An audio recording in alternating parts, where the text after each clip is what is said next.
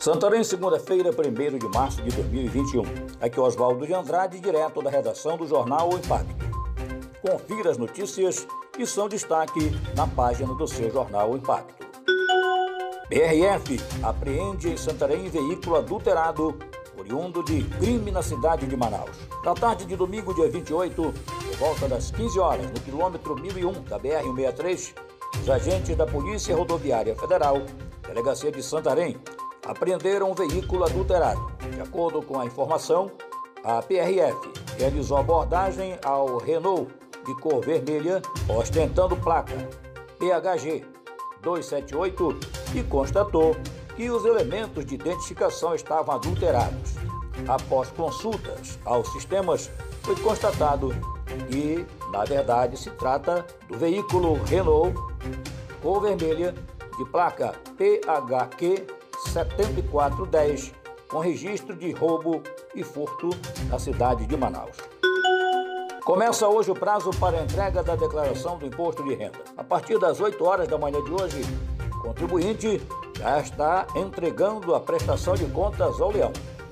Segunda-feira, hoje, começou o prazo de entrega da declaração do imposto de renda pessoa física 2021, ano base 2020. O programa para computador está disponível na página da Receita Federal na internet desde a última quinta-feira, dia 25. Vacinação de idosos em drive-thru terá quatro pontos em Santarém. A Prefeitura de Santarém, por meio da Secretaria Municipal de Saúde, segue o cronograma de vacinação contra o novo coronavírus em Santarém. A nova etapa inicia segunda-feira, hoje, dia 1 com a vacinação dos agentes de segurança pública. Para garantir a imunização de idosos entre 75 e 79 anos, a estrutura será montada com quatro postos para vacinação em sistema drive-thru, que serão abertos em Santarém na terça-feira, dia 2, e na quarta-feira, dia 3, com atendimento de 8 às 17 horas.